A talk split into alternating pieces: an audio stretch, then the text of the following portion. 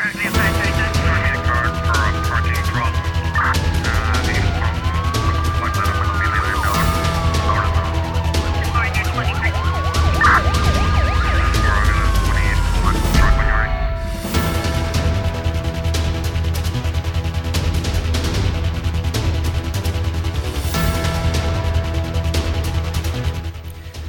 ministro da Administração Interna nega qualquer desentendimento com a ministra da Justiça a propósito da nomeação do novo diretor da Polícia Judiciária, afirmando tratar-se de uma ficção. Paulo Rocha falava à imprensa este domingo na cidade da Praia. Questionaram se o Conselho de Ministros, se o Conselho de Ministros aprovou na última reunião o nome de quem deverá ser o próximo diretor da PJ. Paulo Rocha respondeu que esteve fora do país em viagem de serviço e que regressou uh, na sexta-feira à noite, pelo que não sabe o que foi decidido, recordando que responde pelo Ministério da Administração Interna. Recorda-se que a Ministra da Justiça negou na semana passada a existência de um braço de ferro com o Ministro da Administração Interna, que estaria a emperrar a escolha do novo Diretor Nacional da Polícia Judiciária. Recorda-se que a PJ está sem Diretor Nacional há cerca de dois meses. Pelo menos 14 pessoas morreram na súbita inundação de um curso de água em Joanesburgo, atingida no sábado por violentas tempestades, enquanto prosseguem as buscas para detectar diversos desaparecidos, de acordo com dados dos serviços de emergência da cidade sul-africana. O balanço aumentou de 9 para 14 mortos, com a descoberta de mais 5 corpos, indicou a agência noticiosa AFP. Uh, uh, Robert Milautzi, porta-voz dos serviços de emergência da cidade, que no final da tarde deste domingo não conseguiu fornecer dados mais precisos sobre as pessoas desaparecidas. As subidas repentinas de água são frequentes neste bairro periférico de Joanesburgo, onde as tempestades que surgem quase todas as tardes durante o verão austral são muitas vezes repentinas e violentas. O Irão anunciou a abolição da Polícia da Moralidade, entidade que no passado dia 13 de setembro tinha detido uma jovem por supostamente não usar adequadamente o véu islâmico e cuja morte desencadeou uma onda de protestos em larga escala em todo o país. Anúncio feito sábado pelo Procurador-Geral daquele país. Este responsável Mohamed eh, Montassessi anunciou também que iriam ser incitadas discussões sobre a obrigatoriedade do véu no espaço público para todas as mulheres, um princípio plasmado numa lei de 1983, logo após a Revolução Islâmica. Eh, o Irão vive protestos generalizados desde 16 de setembro, após a morte sob custódia policial da curda Masha Mini, de 22 anos, que tinha sido detida justamente pela Polícia da Moralidade por supostamente usar o véu islâmico de forma inadequada. De acordo com as Nações Unidas, desde setembro terão morrido mais de 300 pessoas, entre as quais mais de 40 crianças, na repressão de manifestação qualificada, eh, na repressão das manifestações qualificadas pelas autoridades iranianas como sendo motins com envolvimento externo. Ativistas iranianos convocaram hoje protestos para os próximos três dias, com mobilização e greves após o Procurador-Geral do Irão ter anunciado que a polícia da moralidade na origem de mesas de protestos no país foi encerrada. A 30 de novembro assinalou-se, aliás, foi encerrada oficialmente a temporada de furacão no Oceano Atlântico, mas os efeitos devem perdurar por meses. Os avanços dos serviços de meteorologia e previsão do tempo ajudaram a fazer mais alertas uh, e alertas mais precisos para evitar perdas de vida em acidentes naturais. A reportagem é da ONU News. Mas para os especialistas é preciso fazer mais para melhor se preparar contra tempestades e furacões. E este deve ser o foco de um workshop internacional realizado a cada quatro anos, com o apoio da Organização Meteorológica Mundial OMM. O evento de 2022 ocorre em Bali, na Indonésia, de 5 a 9 de dezembro.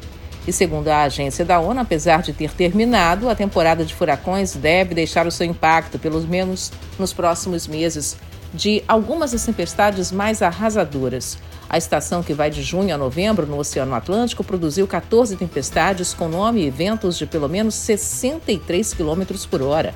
Oito se tornaram furacões. Somente Fiona e Ian atravessaram áreas inteiras com ventos de mais de 178 km por hora, de acordo com a Administração Atmosférica Nacional Oceânica dos Estados Unidos. Em média, uma estação tem 14 tempestades, sendo sete furacões e três grandes furacões. Mas em 2022, a temporada foi mais calma que nos dois anos anteriores. Em 2020 e 2021, houve tanta atividade que a lista de nomes foi esgotada. Mas, como lembram os meteorologistas, basta apenas uma tempestade para devastar comunidades e economias inteiras. Fiona, por exemplo, arrasou áreas do Caribe ao Canadá. Em 18 de setembro, o furacão chegou a Porto Rico com chuvas torrenciais e queda de energia elétrica, além de gerar destruição e feridos. E após rastrear a República Dominicana, o furacão ganhou força, chegando à categoria 4 na escala de Saffir-Simpson, com ventos de até 130 km por hora, quando partiu para Bermuda. No Canadá, converteu-se na tempestade mais forte a afetar o país. Já o furacão Ian atingiu o oeste de Cuba em 27 de setembro, se fortalecendo a caminho do Golfo do México e da Flórida, com ventos de até 240 km por hora, como uma das piores tempestades em um século. Da ONU News em Nova York, Mônica Gregg. Foram 14 tempestades com ventos de pelo menos 63 km hora. Deste total, 8 tornaram-se furacões com ventos de 119 km hora. As mulheres são a maioria dos mais de mil milhões de voluntários que existem no mundo, são dados avançados pelas Nações Unidas para marcar hoje o Dia Internacional do Voluntário. As Nações Unidas marcam o Dia Internacional para a Eliminação da Violência contra Mulheres neste 25 de novembro. Em mensagem para a data, o secretário-geral da ONU, Antônio Guterres, destaca que a discriminação, violência e abuso contra metade da humanidade tem um custo alto. O chefe das Nações Unidas acredita que isso limita a participação de mulheres e meninas em todas as esferas da vida, nega seus direitos e liberdades básicos e bloqueia a recuperação econômica igualitária e o crescimento sustentável que o mundo precisa. Este ano, o tema é Ativismo para acabar com a violência contra mulheres e meninas. A data coincide com o início da campanha de 16 dias de ativismo para o fim da violência de gênero, que vai até 10 de dezembro, Dia Internacional dos Direitos Humanos. Antônio Guterres afirma que a violência contra mulheres e meninas é a violação de direitos humanos mais difundida no mundo. Segundo ele, a cada 11 minutos, uma mulher ou menina é morta por um parceiro íntimo ou membro da família. O secretário-geral da ONU reforça que outros estresses da pandemia de Covid-19 e a turbulência econômica levam a ainda mais abusos físicos e verbais.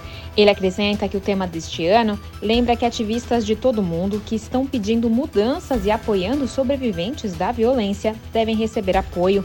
Por isso, Guterres apela aos governos para aumentar o financiamento em 50% para organizações e movimentos de direitos das mulheres até 2026 da ONU News em Nova York. Mayra Lopes. O Programa de Voluntários das Nações Unidas destaca o valor dos uh, voluntários e a sua capacidade de criar mudanças positivas. De acordo com a ONU, as mulheres são a maioria dos mais de mil milhões de voluntários a nível global.